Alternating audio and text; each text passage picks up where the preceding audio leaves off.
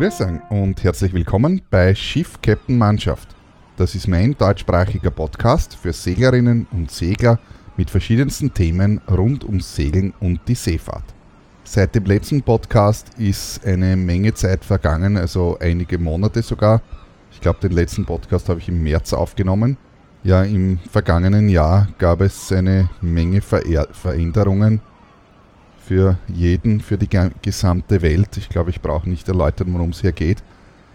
Natürlich auch für mich, obwohl ich sagen muss, dass das bei mir jetzt gar nicht unbedingt etwas mit dem Virus zu tun hat, sondern es hat eben verschiedene Veränderungen gegeben, die dazu geführt haben, dass der Podcast für mich ein wenig in den Hintergrund getreten ist.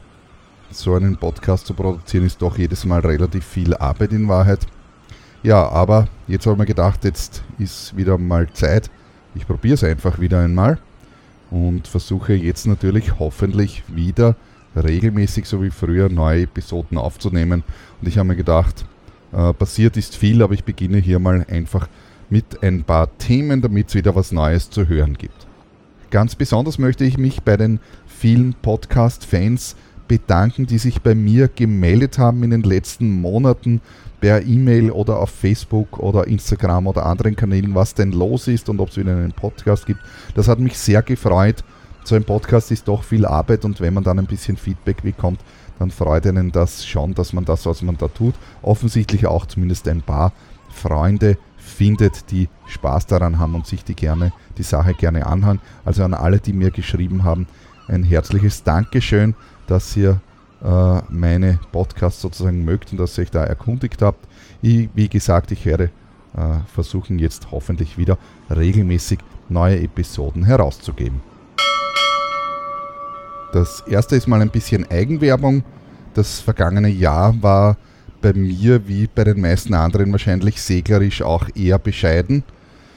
Ich habe eine Menge Segelturns äh, geplant gehabt, von denen eigentlich die meisten kann man sagen, also nicht die meisten, eigentlich alle äh, ins Wasser gefallen sind. Ich war dann nur im Juli, muss ich äh, dazu sagen, einmal für meinen Skipper-Kollegen Erwin in Vertretung unterwegs in Kroatien und äh, dann war ich nochmal im September unterwegs da war ich selbst unterwegs, ähm, also mit mir selbst sozusagen, weil ich gedacht habe, so jetzt muss ich eine Woche irgendwo spazieren fahren. Ich habe zwar was anderes geplant gehabt, als es dann eigentlich geworden ist. Wie dem auch sei, das war es auch. Ich kann mich nicht erinnern, ähm, wann ich das letzte Mal äh, so wenig segerisch unterwegs war, eben wie dieses Jahr 2020. Auf jeden Fall war ich im September in Kroatien ähm, es hat sich etwas anderes ergeben, als ich ursprünglich geplant habe, äh, das habe ich schon gesagt.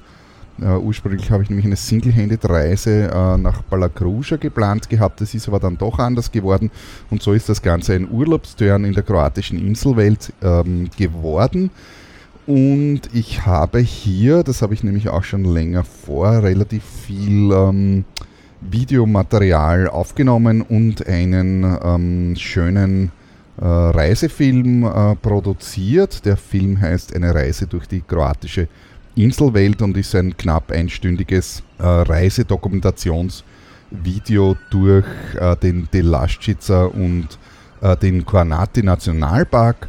Und wer nach ähm, sozusagen interessanten Dingen sucht, jetzt über die ähm, äh, Weihnachtsfeiertage, vielleicht eben auch im Zusammenhang mit der ähm, äh, mit dem Corona-Lockdown, der ja jetzt hier in Österreich zumindest wieder stattfindet für die nächsten Wochen, äh, kann ich dieses Video natürlich nur empfehlen. Ihr findet das Ganze auf meinem YouTube-Kanal. Der Link ist natürlich in den Shownotes unten drinnen und das Video heißt Eine Reise durch die kroatische Inselwelt und ihr könnt mich dabei einfach eine Woche lang, also sozusagen das Video dauert natürlich nur eine Stunde, aber in dieser, in dieser Reisewoche durch die kroatische Inselwelt begleiten. Es würde mich freuen, äh, wenn ich da ein paar Likes auf mein Video bekomme. Ebenfalls dazu passen dann auch gleich die Reiseberichte von Hermann Winkler, die ich hier äh, erwähnen möchte. Ich habe den Hermann schon öfters äh, gefeatured in meinem Podcast. Ähm, das tue ich auch dieses Mal wieder. Äh, der Hermann ist äh, bekannt für seine überaus schönen äh, Reiseberichte, die er schreibt, normalerweise in Papierform sozusagen, also natürlich online auch mit vielen Bildern und so weiter. Ähm, das Ganze gibt es jetzt auch als Lesung und zwar gelesen von Ümit Usun. Der Ümit ist ja auch kein Unbekannter, ihr werdet ihn kennen oder beziehungsweise ich habe ihn auch schon öfters ebenfalls in meinem Podcast gefeatured. Er produziert den ähm, Podcast, äh, den Charterbar Podcast, also ist der Podcast der Firma Charterbar Yachting, eine sehr ambitionierte ähm, Charteragentur nebenbei erwähnt. Also wenn ihr eine gute Beratung wollt, kann ich euch das ebenfalls nur empfehlen, ähm, äh, wenn es Richtung Bootscharter geht. Aber das ist jetzt nicht das Thema. Also der Ümit hat eben die Reiseberichte äh, gelesen, äh, die letzten Reiseberichte von Hermann. Und es gibt dazu mittlerweile auch YouTube-Videos, die in, man kann sagen, sozusagen als Dia-Vortrag äh, kann man sich das vorstellen, eben die Lesung begleitet mit schönen Bildern, die tatsächlich eben von Hermann stammen, von seinem äh, von den jeweiligen Segeltörns eben. Und die letzten bei, äh, beiden sind also kürzlich erschienen, jetzt äh, der Reisebericht von Sizilien vor, vor wenigen Wochen erst und davor schon vor längerer Zeit erschienen gibt es auch einen Reisebericht über Kuba. Also es geht dabei natürlich immer ums, ums, ums Segeln und, und ums Reisen mit dem Segelboot sozusagen und eben das Genießen ähm, vor Ort. Äh, und ihr findet das Ganze in seinem YouTube-Kanal. Äh, der Link dazu ist ebenfalls hier jetzt in den Shownotes von diesem Podcast unten drinnen. Und es geht gleich weiter mit einer Videoempfehlung. Und zwar könnte ich eventuell auch noch an meinen Freund den Erik Anderer aus Norwegen erinnern. Ich habe im Februar dieses Jahres einen Podcast äh, mit einem Interview gehabt es war ein englischsprachiges Interview eben mit Erik. Der, der Podcast hat geheißen North Atlantic Sailing äh, und ist eben von Februar. Und äh, damals in diesem Podcast haben wir auch uns darüber unterhalten, dass äh, er eine Rundreise durch den Nordatlantik plant. Ja, es sind elf Monate vergangen und er hat tatsächlich diese Rundreise in die Tat umgesetzt und er ist eben von Haugesund äh, das ist etwas südlich von äh, Bergen, das ist eben seine Heimatbasis. Ist er eben die ähm, norwegische Küste nach Norden gesegelt bis zu den Lofoten, dann hinüber bis zur äh, ähm, abgelegenen Insel Jan Mayen. Von dort hat er dann ähm, äh, geplant gehabt, weiter nach Grönland zu segeln. Das ist ihm nicht gelungen aus verschiedenen Gründen äh, und hat seinen Plan geändert, ist dann nach Island und dann von Island wieder zurück über die äh, Färöerinseln, äh, dann Shetlandinseln und wieder zurück nach Hogesund gesegelt. Und der Erik produziert ähm, Videos äh, zu seinen Reisen dazu von, von außergewöhnlicher Qualität. Ähm, sie haben einen extrem spannenden Dokumentationscharakter und sind wirklich fesselnde Videos. Ich kann das nur jedem äh, tatsächlich ans Herz legen, sich seine Videos anzusehen. Er hat nämlich diese Reise, die insgesamt 2500 Seemeilen waren, durch den Nordatlantik, äh, also nicht gerade das mildeste Revier, hat er also auf Video festgehalten und hat hier in fünf Teilen sogar ähm, Videos eben, eben äh, veröffentlicht. Und äh, wie gesagt, noch einmal, es sind extrem sehenswerte Videos. Ich kann das jedem nur ähm, äußerst ans Herz legen, sich äh, diese Videos anzusehen. Äh, das findet ihr in seinem äh, YouTube-Kanal. Der Link dazu ist natürlich in den Shownotes unten drinnen. Sein YouTube-Kanal läuft eben unter seinem Namen Erik Anderer, beziehungsweise auch unter dem äh, Titel No NBJS, also No Bullshit, Just Sailing. Und genau das ist es auch. Der Michael Guggenberger, ebenfalls kein Unbekannter, ein Freund von mir hatte ich ebenfalls schon im Interview in der vergangenen Zeit irgendwann einmal. Ähm, hat sich ja für das Golden Globe Race 2022 qualifiziert und er ist hier natürlich fleißig mit Vorbereitungen beschäftigt, soweit man sich natürlich in der aktuellen ähm, Situation vorbereiten kann. Ähm, derzeit ist er aber im Wesentlichen im Moment mit Schleifen und Streichen beschäftigt. Er hat nämlich ursprünglich geplant gehabt, äh, mit seiner Endurance 35 ähm, das äh, Rennen, äh, im, das eben im Jahr 2022 ist, äh, zu bestreiten, hat sich aber aus verschiedenen Gründen äh, jetzt doch, also schon vor längerer Zeit, entschieden, ein anderes Boot zu kaufen und zwar äh, hat er eine Biscay 36 gekauft. Äh, und zwar ist das eine, eine catch-gedackelte Yacht und zwar die von Antoine Cousson. Das ist ähm, ein Teilnehmer des letzten Golden Globe Races, also des Golden Globe Race 2018. Ähm, der Antoine ist allerdings ausgeschieden bei dem Rennen äh, relativ bald, also ich kann mich jetzt nicht mehr genau erinnern, aber es war auf jeden Fall auf, noch auf der Nordhalbkugel im Atlantik. Äh, und zwar, ich glaube, aufgrund eines äh, Schadens der Selbststeueranlage, irreparabler Schaden der Selbststeueranlage, ist er ausgeschieden.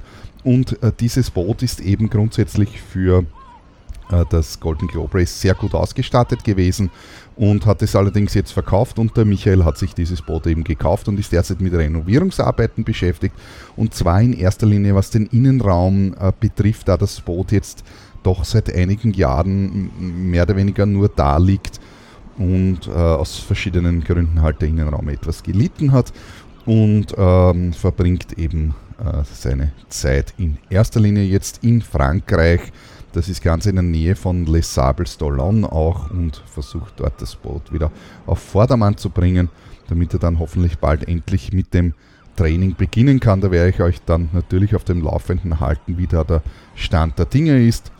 Das, die Biscay 36 ist eben, wie ich schon gesagt habe, ein, äh, sehr, äh, ist eine blauwassertaugliche äh, blauwassertaugliche ähm, Yacht, äh, Catch gedackelt ähm, die sich genau für dieses Vorhaben, also eine komplette Weltumrundung äh, im südlichen Ozean auch eignet. Es sind von diesem Bootstyp im vergangenen, ähm, im vergangenen Golden Globe Race 2018 neben eben Antoine Cossot äh, auch noch zwei andere äh, Teilnehmer gestartet mit demselben Bootstyp und zwar ähm, der Gregor McGuckin und äh, der ähm, äh, in Amerika geborene, also in den USA geborene Palästinenser Nabil Amra. Beide sind allerdings äh, ausgeschieden. Der Nabil ist schon relativ äh, bald ausgeschieden.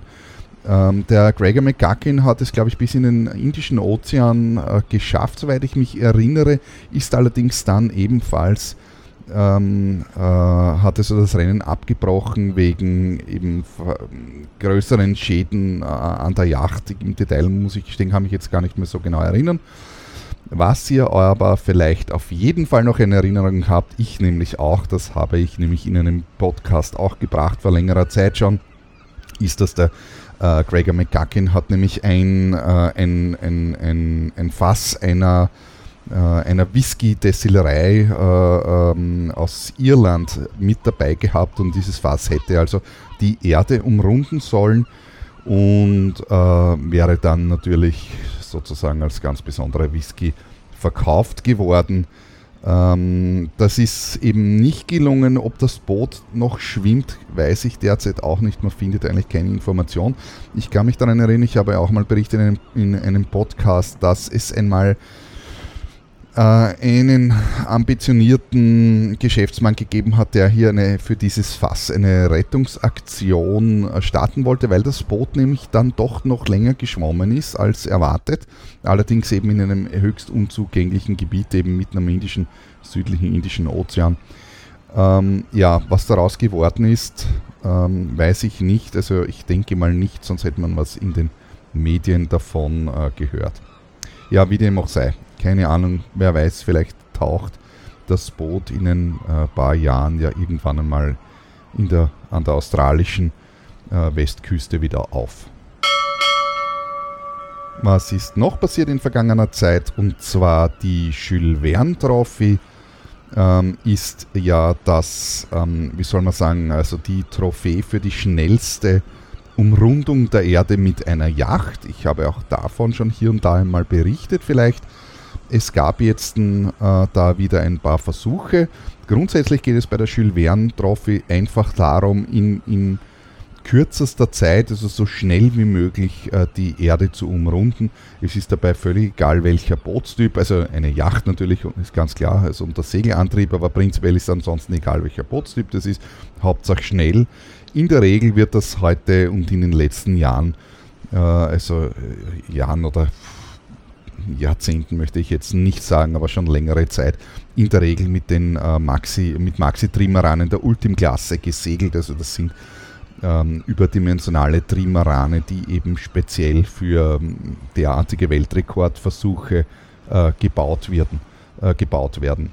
Gesegelt wird typischerweise die äh, ganz klassische Route äh, nach Osten um die drei Capes, also durch den, äh, über den Atlantik in den Süden, dann vorbei nach Osten am äh, Kap der Guten Hoffnung, dann vorbei an Australien, das Cape Leeuwin und dann weiter bis äh, Südamerika, das Kap Horn und dann über den Atlantik wieder nach Norden. Das ist also die ganz klassische äh, Weltumseglerroute und das wird auch bei diesem, weil es eben der schnellste Weg ist, bei dieser äh, Jules Verne Trophy äh, gesegelt. Den aktuellen Weltrekord äh, hält äh, der Franzose Francis äh, Joyon, der 2017 gestartet ist, eben mit einem Maxi, mit einem Maxi-Trimaran äh, mit dem Namen IDEC Sport, der auch schon einige Male umbenannt worden ist. Auf jeden Fall der Rekord gilt derzeit mit 40 Tagen, 23 Stunden und 30 Minuten für eine komplette äh, Weltumsegelung eben auf der besagten Strecke. Davor der Weltrekord, also davor, also in, weiter in der Vergangenheit war 2012 und zwar vom Franzosen Loic Perron, der ebenfalls natürlich mit einem Maxi-Trimaran äh, und der den, damals den Namen hatte Bank Populaire 5, äh, in 45 Tagen, 13 Stunden und 42 Minuten, äh, dem es damals gelungen ist, eben in dieser Zeit die Welt zu umrunden. Es gab jetzt aktuell, also im äh, Ende November, Anfang Dezember sind die gestartet, äh, wieder äh, zwei Versuche. Und zwar das eine vom äh, Team Gitana, das Team, äh, französische Team Gitana äh, mit dem Maxi-Trimmerin Edmond de Rothschild. sie, die sehr ambitioniert auch trainiert haben im vergangenen Jahr. wenn das interessiert, ich kann euch an dieser Stelle auch nur empfehlen, eventuell deren ähm, äh, Facebook-Seiten sozusagen zu abonnieren, beziehungsweise gibt es auch alles auf YouTube, äh, beziehungsweise auch natürlich auf Instagram äh, das zu abonnieren, dann werdet ihr da am Laufenden gehalten.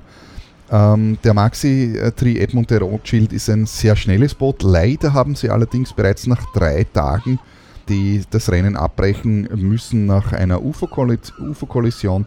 Und zwar ist dabei ein Foil abgebrochen und äh, für einen Weltre Weltrekordversuch ist das eben dann, ja, braucht man also nicht mehr weiterfahren. Also leider nach drei Tagen schon ähm, abgebrochen.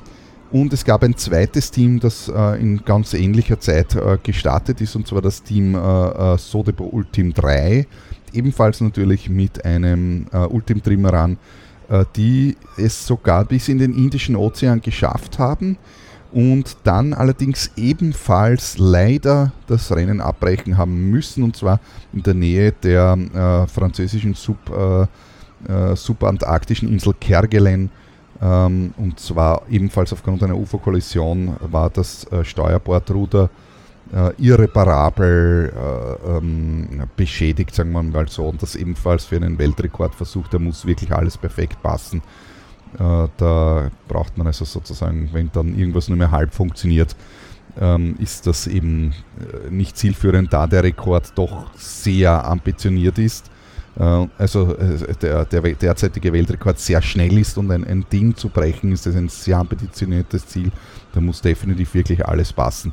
Äh, bei der Reise damals auch von Francis Joyon im Jahr 2017 eben, die haben dann wettertechnisch auch Glück gehabt und haben einen Großteil des oder fast den gesamten Indischen Ozean und auch danach eben den äh, Pazifischen Ozean an der Vorderseite äh, eines Tiefdruckgebietes sozusagen die Front geritten. Das bedeutet also, dass diese Boote ähm, in, mehr oder weniger mit der Front mitfahren, wenn die Front nicht zu schnell zieht und was in diesem Fall aber der Fall war. Wir reden hier von Bootsgeschwindigkeiten von 30 bis 40 Knoten und das entspricht auch in etwa der Zuggeschwindigkeit von solchen Tiefdruckgebieten. Es gibt welche, die sind natürlich schneller.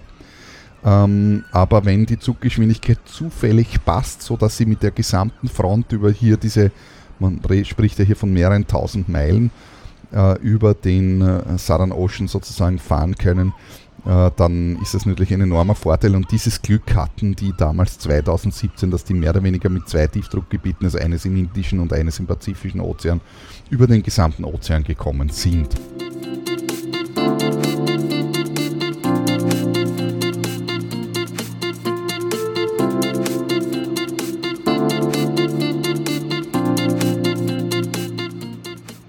Da möchte ich dann auch gleich beim Rennen bleiben.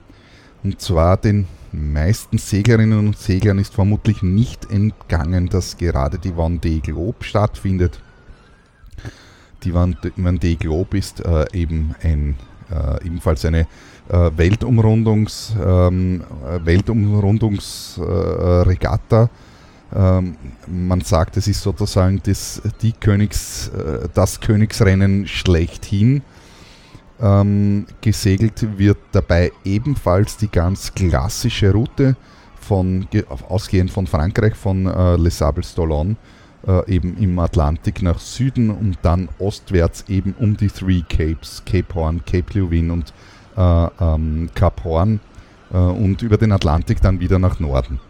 Das Ganze ist ein Single-Handed-Rennen, das heißt, äh, also die Leute sind ähm, äh, alleine unterwegs. Ich werde hier und da gefragt, was heißt denn Einhand? Einhand heißt nicht, dass die Leute nur mit einer Hand segeln, obwohl dieses Mal beim Rennen sogar ein Einarmiger dabei ist. Aber normalerweise versteht man beim Segeln unter Einhand nicht, dass man nur mit einer Hand segelt, sondern dass man eben alleine an Bord ist. Und Einhand könnte man natürlich jetzt auch so ausdrücken, weil in der guten Seemannschaft sagt man ja eine Hand für dich und eine Hand fürs Schiff. Das bedeutet so viel wie man verwendet eine Hand zum Anhalten und die andere zum Arbeiten. So gesehen ist man ja dann doch wieder einhändig unterwegs. Auf jeden Fall, das ist die Vendée Globe. Gefahren wird dabei äh, mit Booten der Imoca-Klasse, Imoca 60. Äh, das ist eine offene Bootsklasse und zwar sind das Rennboote. Also man kann das vergleichen. Jetzt sage ich mal, ähm, Rennboote bedeutet, wir sprechen hier von der Formel 1. Also es sind die schnellsten der schnellsten Boote, die es gibt. Monohals. Und äh, auf, die, auf diesen Booten ist alles ähm, so ausgestattet, damit sie so schnell wie möglich sind, sozusagen. Also es ist kein nostalgisches, äh, wie soll man sagen, Herumschippern, sondern es ist ein Hochleistungssport, ein Rennsport, sowohl für den Menschen natürlich als auch fürs Material. Es ist ein extrem faszinierendes Rennen. Gestartet sind sie am 8. November bereits, also am 8.11.2020 in Les Sables d'Olonne, das ist in Frankreich, in, in der Biscaya sozusagen, und also an französische Atlantikküste.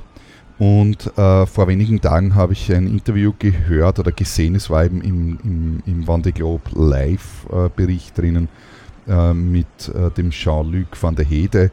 Äh, den Jean-Luc werden manche vielleicht kennen, er ist ein Segelveteran, wenn man so will also jemand, der schon so ziemlich alles gemacht hat, was man nur machen kann im Bereich von Segeln. Er hat, ähm, im, er hat das letzte, äh, zum Beispiel das letzte Golden Globe Race, das 2018 stattgefunden hat, also 2018, 19 hat er gewonnen, war der erste und hat mit etwas über 200 Tagen, glaube ich, äh, mit einer, ähm, ja, mit, ein, mit einer Standardjacht, sage ich mal, äh, eben die Erde umrundet hat dieses Rennen gewonnen und der Jean-Luc ist auch der Weltrekord, Weltrekordhalter in der äh, Weltumrundung in der falschen Richtung, also westwärts. Ich spreche ja hier immer, das sind alles Ostwärtsregatten. Und die falsche Richtung ist also westwärts, heißt also gegen die falsche Richtung unter Anführungszeichen, wenn man eben gegen die vorherrschenden Richtungen äh, vorherrschende Windrichtung fährt und da ist der Weltrekordhalter, ist ebenfalls der Jean-Luc van der Hede. Auf jeden Fall, er war in, im, im, Interview, im Interview in der äh, Vendée Globe Live Show, die täglich stattfindet und hat gesagt eben, äh, dass eben die Vendée Globe jedes Mal, also wortwörtlich hat er gesagt, each time the Vendée Globe is a new story, also jedes Mal ist die Vendée Globe aufs Neue eine neue Geschichte und es passieren immer wieder neue interessante Dinge. Ich kann das nur wiedergeben, ich verfolge also schon seit vielen Jahren ja, die Vendée Globes und es ist jedes Mal aufs Neue spannend und überraschend, also wirklich spannend, was da alles passiert. Und was sehr interessant war, was er auch gesagt hat, ist, um, ähm, it's not the ones with the biggest budget who are ahead. Also das heißt, es sind nicht unbedingt diejenigen, die die dicke Geldbörse, die dickeste Geldbörse haben, die eben vorne dabei sind. Und das stimmt. Dazu aber gleich mehr. Äh, Informationen ganz allgemein zur Wande Globe findet ihr natürlich auf der Homepage der Wande Globe. Das ist www.wendeglobe.org en, also englische Version oder französisch natürlich, wer des Französischen mächtig ist. Ähm, der Link dazu ist natürlich unten drinnen. Und dann gibt es natürlich auch einen YouTube-Channel. Der Link ist ebenfalls unten jetzt in den Show Notes drinnen. Wer sich für das Rennen interessiert, da gibt es täglich um 13.30 Uhr, also ist dann eher als Videoaufzeichnung natürlich vorhanden, äh, eine News-Show, die dauert ungefähr eine halbe Stunde, wo äh, über, das, über die aktuellen Geschehnisse berichtet wird, eben über das Ranking und so weiter, über die Wettersituation wird analysiert und meistens sind auch Seglerinnen und Segler aus, aus der Profi-Yacht-Szene sozusagen im Interview, die eben vom Andy äh, hier interviewt werden, also dem Moderator. Äh, ein kurzer Rückblick ins Jahr 2016-17, da hat die letzte Vendée Globe stattgefunden, also die findet alle vier Jahre statt. Und damals hat, also im Jahr 2016-17 sozusagen, der Franzose Amel äh, Leclerc gewonnen. Und zwar äh, mit einer Zeit von 74 Tagen und 3 Stunden. Und zwar gefolgt von dem Briten Alex Thompson der äh, nach 74 Tagen und 19 Stunden, also nur 15 Stunden hinter Leclerc, äh, ins Ziel gekommen ist und dicht dahinter der Jeremy Biou, der Franzose Jeremy Biou, äh, auf Platz 3 nach 78 Tagen und 6 Stunden. Ja, was gibt es beim heurigen Rennen, äh, beim aktuell laufenden Rennen äh, zu sagen?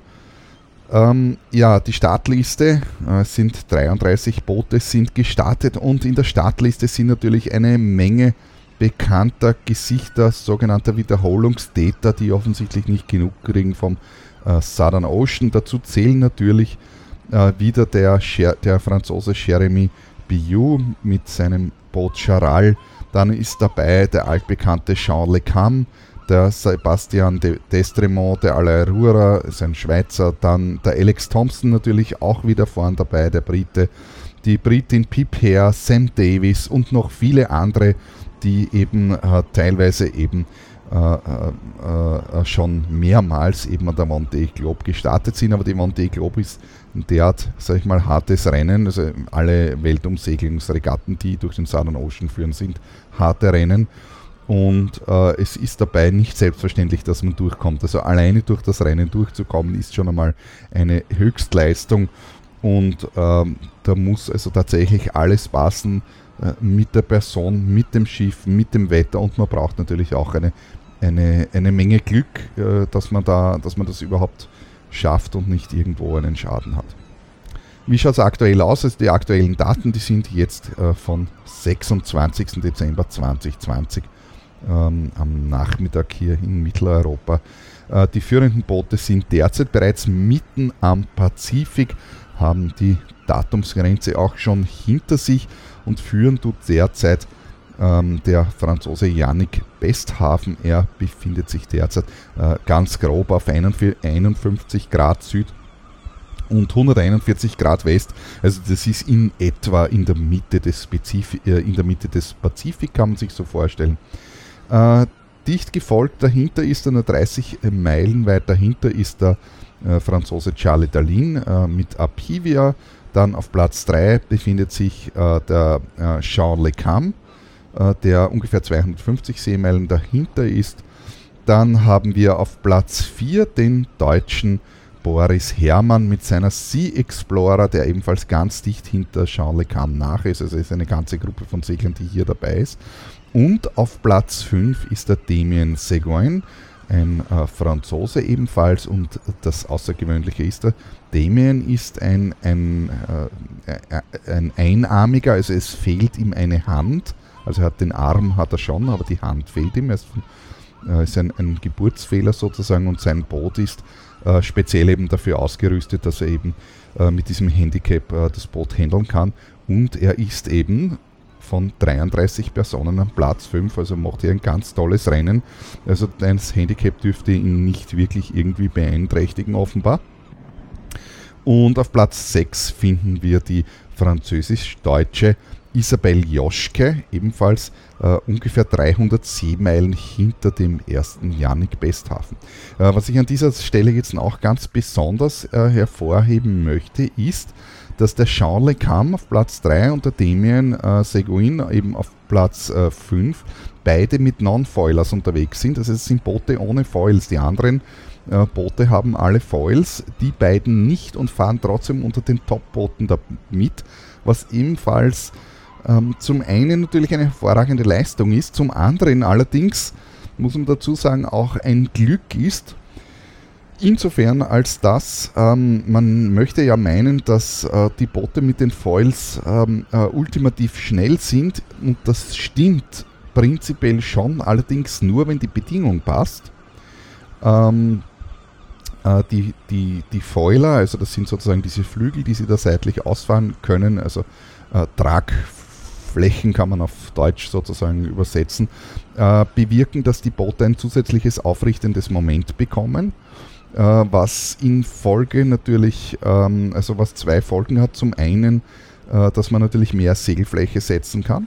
Äh, und zum anderen wird das Boot auch mehr aus dem Wasser gehoben und äh, die Boote können dadurch sozusagen ins Gleiten kommen und, und haben kaum mehr Berührung mit dem Wasser, was natürlich Geschwindigkeit gibt. Das Ganze funktioniert aber natürlich nur dann, und das kann man sich, äh, leuchtet glaube ich ein, kann man sich auch logisch vorstellen, wenn der Seegang nicht so wild ist, also wenn das Meer ich meine, es muss nicht spiegelglatt sein, aber, aber wenn da 5, 6 Meter hohe Wellen sind, die unter Umständen noch kurze, steile Wellen sind, was teilweise auch der Fall war, eben insbesondere im Indischen Ozean, äh, führt das dazu, dass die, äh, dass die Foiling-Boote nicht foilen können. Das heißt, sie müssen also die Foils ähm, äh, eben einfahren und, und bewusst Geschwindigkeit re reduzieren, weil die, die Boote ja dann, äh, weil das eben in den großen Wellen nicht funktioniert, weil die Boote nehmen Fahrt auf und nach jeder Welle würden sie dann äh, mit der gesamten Masse in die Welle hineinfallen und auf lange Sicht sozusagen überlebt das das Material natürlich nicht. Dementsprechend müssen die Foiler hier äh, bewusst äh, Geschwindigkeit wegnehmen. Die, die, die Non-Foiler können, haben dieses Problem nicht, also die können, sage ich mal, dem Seegang entsprechend das Maximum herausholen. Ja, müssen natürlich schon auch ihre Geschwindigkeit anpassen an den Seegang, ist ganz klar, aber jetzt nicht zusätzlich noch bremsen, weil die Foils, sobald die äh, aktiv werden, die Boote äh, massiv beschleunigen. Also man kann sich das so vorstellen, ähm, wie ähm, man vers versucht einmal mit einem Formel 1 Wagen ein, ähm, äh, eine, eine Offroad-Rallye zu gewinnen. Ja, das wird durchaus relativ ähm, spannend natürlich. Ja, zurück zum Rennen. Ähm, es sind natürlich äh, äh, mittlerweile auch schon einige ähm, ausgeschieden, äh, einige Teilnehmer ausgeschieden, äh, obwohl das Rennen insgesamt äh, von der Statistik sehr gut läuft. Es sind unter Anführungszeichen sehr wenig Leute ausgeschieden im Vergleich zu dem, äh, zur vergangenen Ausgabe eben im Jahr 2017 damals. allen voran an dieser Stelle möchte ich den Alex Thompson äh, den Alex Thompson äh, erwähnen, der ausgeschieden ist. Ich glaube, das war für viele äh, Fans äh, ein absoluter Tiefschlag. Ich muss dazu sagen, für mich auch. Ich mag den Alex Thompson, er ist ein sehr sympathischer Mensch und er hat eigentlich jetzt alles investiert, äh, die letzten Jahre in dieses Rennen. Erst im vorigen Rennen ist er auf Platz 2 gekommen, äh, eben hinter Leclerc, der ihn dann doch abge abgehängt hat. Und man muss dazu sagen, dass der Alex Thompson mit nur einem Foil gefahren ist beim letzten Rennen und hat also trotzdem den zweiten Platz äh, ähm, äh, belegt. Also ist ein absoluter Profi, er weiß, was das, was das Boot kann oder die Boote können und kann diese entsprechend laufen lassen. Aber er ist leider ausgeschieden aufgrund einer UFO-Kollision, und zwar bereits am Südatlantik und hat hier eben einen äh, äh, leider irreparablen Ruderschaden äh, gehabt und auch ein Foil war beschädigt und hat das Rennen dadurch also abbrechen müssen und ist nach Kapstadt gesegelt. Und ja, es ist tatsächlich sehr schade. Er hat ein sehr modernes Boot. Das Boot ist eben äh, 2019, glaube ich, äh, äh, eben vom Stapel gelaufen. Es ist ein ultramodernes, äh, ultramoderne Imoca 60, aber vielleicht natürlich dadurch auch mit ein bisschen Kinderkrankheiten, ähm, wie soll man sagen, bestückt. Kann man nicht so genau sagen. Also eine UFO-Kollision ist natürlich immer blöd. Also er ist halt leider ausgeschieden. Es tut mir sehr leid für ihn, muss ich sagen, definitiv. Auf der anderen Seite ähm, wie eben der Jean-Luc schon gesagt hat, äh, die Vendée Globe ist, jedes Mal, äh, äh, ist jedes Mal sozusagen aufs Neue eine neue Geschichte. Und das macht das Rennen natürlich, muss man sagen, natürlich auch wieder spannend. Äh, der Alex, Alex, Thompson war einer der Spitzenkandidaten, also man hatte erwartet, dass er das Rennen ähm, unter Umständen gewinnt, ja, natürlich, und auf jeden Fall vorne dabei ist. Und das hat natürlich die Würfel völlig, ähm, also die Karten völlig neu gemischt ähm, eben dadurch. Ja, also weil jetzt da eben doch andere auch, auch die Chance haben. Ja, ähm, was gibt es noch? Ebenfalls ausgeschieden, was auch äh, sehr schade ist, ist die Britin Sam Davis, die ebenfalls ein sehr gutes Boot hat und eine Profiseglerin ist. Auch ihr hat man sehr gute Chancen zugeschrieben, aber auch sie hat leider das Rennen abbrechen müssen und zwar ebenfalls aufgrund einer UFO-Kollision, äh, ebenfalls noch im Atlantik bzw. im Süden Südatlantik und zwar wegen einem Kielschaden bzw. die Kielbox genauer gesagt ähm, war ähm, beschädigt äh, zu beschädigt, als dass sie es hätte ähm, äh, reparieren können. Also die Kielbox ist durchaus ein wichtiger Bestandteil. Äh, und sie hat also äh, das Rennen abgebrochen und das Boot ebenfalls, es ist nach Kapstadt gesegelt. Hat das Boot dort allerdings, beziehungsweise ihr Team, also sie konnten das Boot in Kapstadt äh, reparieren und sie fährt jetzt außerhalb der Wertung, muss man natürlich dazu sagen, fährt das Rennen aber jetzt wieder mit, hat sich hinten an die letzten Boote angehängt und hat mittlerweile sogar aufgeholt und ist gar nicht mehr äh, an letzter Stelle, also außerhalb der Wertung natürlich, also weil also nach dem Reglement kann sie jetzt dann natürlich nicht mehr mitnehmen, mitfahren, aber man sieht ihr Boot auch noch auf dem Tracker und, und wo sie sozusagen da sich gerade befindet. Was ist noch passiert? Ähm, ausgeschieden ist ebenfalls der Kevin Escoffier und zwar ähm, mit einer äh, relativ ähm, wie soll man sagen, spektakulären Geschichte. Und zwar sein Boot ist, kann man sagen, zerbrochen.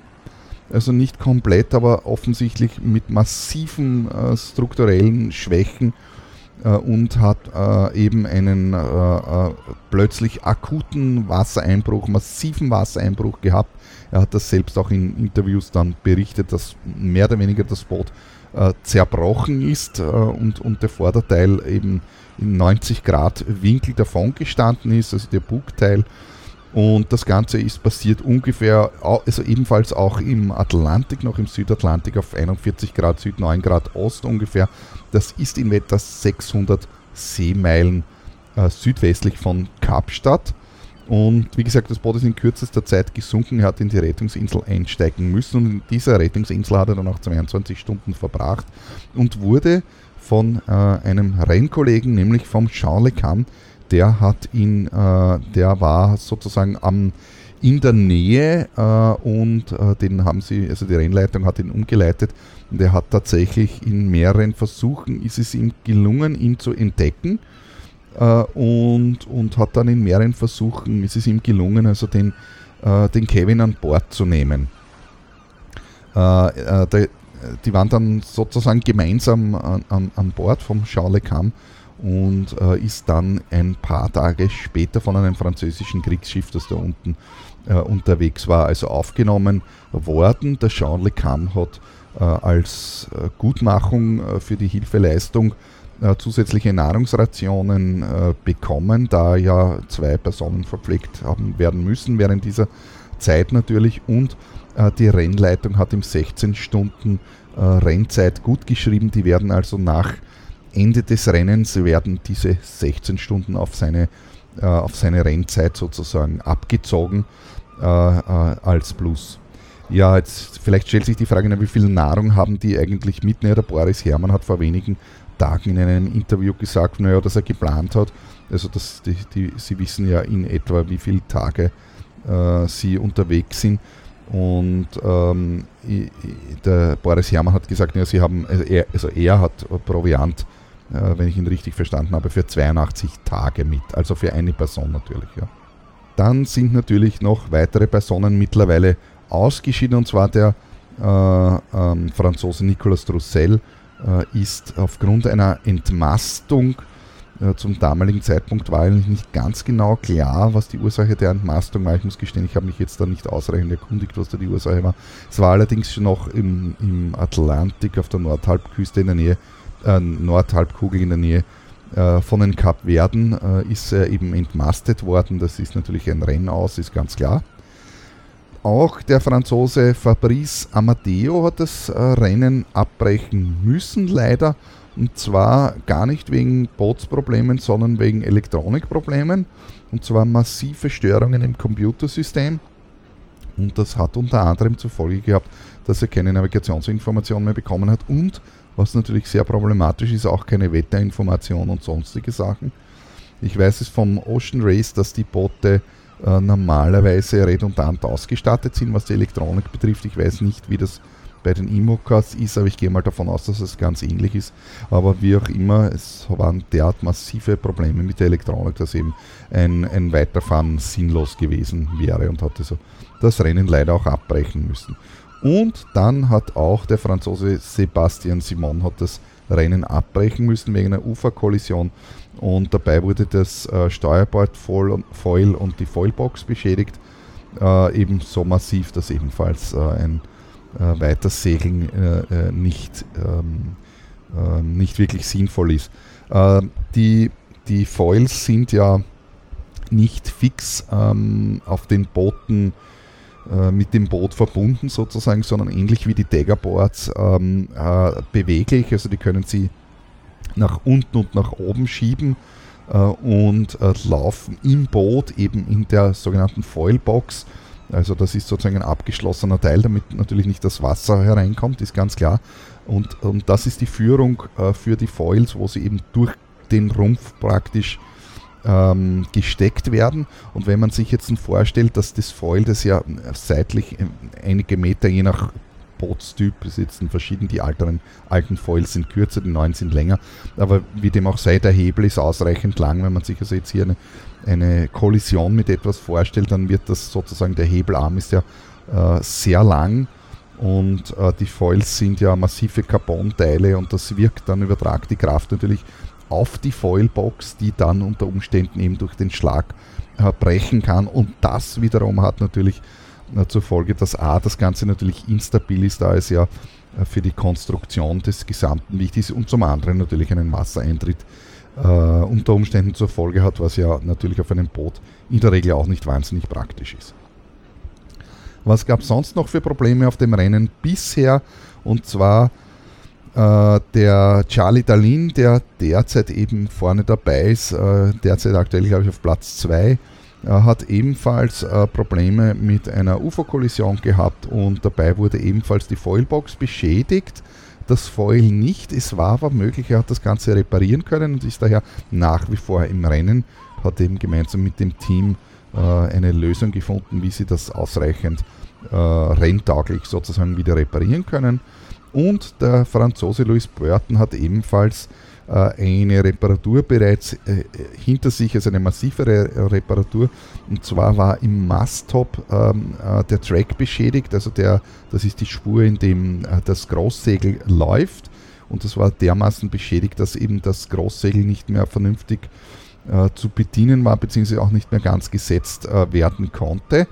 Äh, dabei muss man allerdings bis ins Masttop, also ganz in die Spitze hinaufklettern und dann hat er oben äh, mit der Flex Teile wegschneiden müssen und neu nieten und, und sonstige massive Reparaturen vornehmen äh, müssen. Das geht natürlich äh, bei einem gewissen Seegang äh, da oben nicht mehr und aus diesem Grund hat er ähm, seinen Kurs vorübergehend geändert und hat sich im Lee der äh, subantarktischen Insel Macquarie Island äh, versteckt, also im Lederinsel, und hat in, in mehreren Stunden Arbeit und mehreren Versuchen und so weiter, ist es ihm dann gelungen, tatsächlich zu, äh, das zu äh, reparieren und äh, ist äh, derzeit wieder unterwegs und befindet sich im, im Moment auf Platz 11, 790 Meilen hinter dem Yannick Besthafen. Macquarie Island ist eine ähm, unter Anführungszeichen unbewohnte, also stimmt nicht ganz, es befindet sich eine Forschungsstation auf der Insel, aber ansonsten unbewohnte Insel äh, und zwar im südlichen, ganz im südlichen Ozean, äh, ganz grob auf den Koordinaten 55 Grad Süd und 159 Grad Ost. Das ist in etwa 800 Seemeilen südö südöstlich von Tasmanien bzw. 600 Seemeilen südwestlich von Neuseeland, also ziemlich abgelegen und ziemlich weit im Süden. Das Wetter auf der diesjährigen äh, Vendée Globe ist, ähm, wie soll man sagen, außergewöhnlich. Äh, außergewöhnlich ähm, ruhig. Äh, es war äh, die Passage ähm, des Kap der guten Hoffnungs sehr anstrengend, kann man sagen, grundsätzlich mal eben aufgrund von Tiefdruckgebieten. Und äh, was dazu kommt, das äh, ist eine ziemlich, also ich meine, das Kap der guten Hoffnung ist natürlich bekannt schon in der alten Zeit äh, der klassischen Seefahrt war es natürlich ein gefürchtetes Cup. Äh, die Ursache dafür ist natürlich zum einen sind das die, äh, sind das die Tiefdruckgebiete, also die antarktischen Tiefdruckgebiete, die sozusagen in den Roaring Forties dort vorbeiziehen. Zum anderen hat man dort aber die Strömung in der falschen Richtung und zwar auf der Ostküste von Afrika gibt es einen Strom, der eben genau da unten sozusagen entgegen der äh, Windrichtung entgegen der Haupt äh, sozusagen vorherrschenden Windrichtung läuft und Strom gegen Wind ist jedem Segler bekannt, dass es eine relativ ungünstige äh, Kombination ist. Danach ist allerdings das Wetter sowohl im Indischen als auch jetzt im Pazifischen Ozean äh, von massiven äh, Hochdruckgebieten, überdimensional großen Hochdruckgebieten äh, dominiert und das ist natürlich für eine Regatta auch etwas langweilig. Die haben da unten eher Mittelmeerbedingungen, äh, das heißt kaum Wind äh, und es ist warm. Also so warm ist es natürlich nicht so weit im Süden, aber doch ausreichend warm. Und äh, aus diesem Grund ist die gesamte Flotte in etwa eine Woche hinter der letzten Monte Globe, die im Jahr 2016-17 stattgefunden äh, hat, hinten nach. Ja, zum Vergleich hat eben der äh, Franzose äh, Leclerc, der das letzte Rennen äh, äh ähm, gewonnen hat, äh, nach 47 Tagen das Cap Horn umrundet. Äh, da sind wir derzeit, also wir haben bereits 48 Renntage, da sind wir noch weit weg. Die ersten Boote in diesem Rennen also werden voraussichtlich am 3. Jänner so herum das Cap Horn passieren. Also man kann sagen, es ist ungefähr eine Woche, dass die Boote hinten nach sind, hinter dem äh, vergangenen Rennen. Ja, was es zu dem Rennen auch noch äh, zu sagen gibt, es sind äh, außergewöhnlich viele Frauen in diesem Rennen drin und zwar sind sogar sechs Profiseglerinnen gestartet in diesem Rennen und zwar ist es die, ähm, die Britin Sam Davis, die glaube ich den meisten bekannt sein wird, äh, dann auch die Britin Piper und ebenfalls äh, Miranda Maron ist ebenfalls eine Britin, die hier mit dabei ist. Dann haben wir die äh, derzeit auf Platz 6 liegende französisch-deutsche Isabelle Joschke und dahinter dann äh, die Französin Clarisse Kremer und Alexia Barrier, ebenfalls äh, eine äh, Französin. Es sind also sechs Frauen, die in diesem äh, Rennen dabei sind. Das ist äh, sehr außergewöhnlich eine hohe Anzahl. Und was man zu diesem Rennen auch besonders sagen kann, es wird insgesamt äh, steigt sozusagen die internationale Teilnahme in den Rennen, muss man dazu sagen. Also die Franzosen sind ja das Offshore Ocean Racing äh, Volk schlechthin. Und äh, folgedessen ist natürlich oder sind sehr viele der großen internationalen Rennen natürlich von äh, äh, Franzosen, die, äh, wie soll man sagen, dominiert natürlich, wie auch in diesem Rennen. Allerdings haben wir hier äh, natürlich auch eben, wie gesagt, Teilnehmer aus Briten. Dann haben wir den Alain Ruhrer, den Schweizer Alain Ruhrer dieses Mal dabei, der auch beim letzten Rennen äh, vorbeigefahren ist. Dann gibt es einen Entrant aus Japan und so den Ko Kochiro Shiriashi, der hinten dabei ist, der leider aufgrund von Se äh, Problemen mit seinem äh, Großsegel nur äh, immer im ersten Ref fahren kann und dementsprechend relativ weit hinten ist. Dann natürlich der äh, deutsche Boris Herrmann, der vorne dabei ist, eine sehr schnelle Yacht hat und ein sehr guter Segler ist und fährt eben auch vorne mit dabei. Die meisten werden ihn kennen. Der Boris ist auch derjenige, der äh, damals die Greta Thunberg nach New York geführt hat auf die Umweltkonferenz. Ja, dann gibt es den Finnen Ari Husela, der hier mit dabei fährt. Dann haben wir den Spanier Didac Costa, der mit dabei fährt.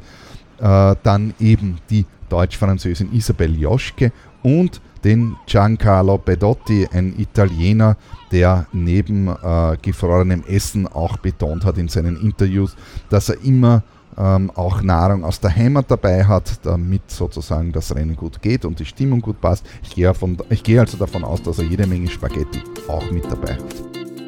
Das war's für den heutigen Podcast mit jeder Menge, jeder Menge Renninformation.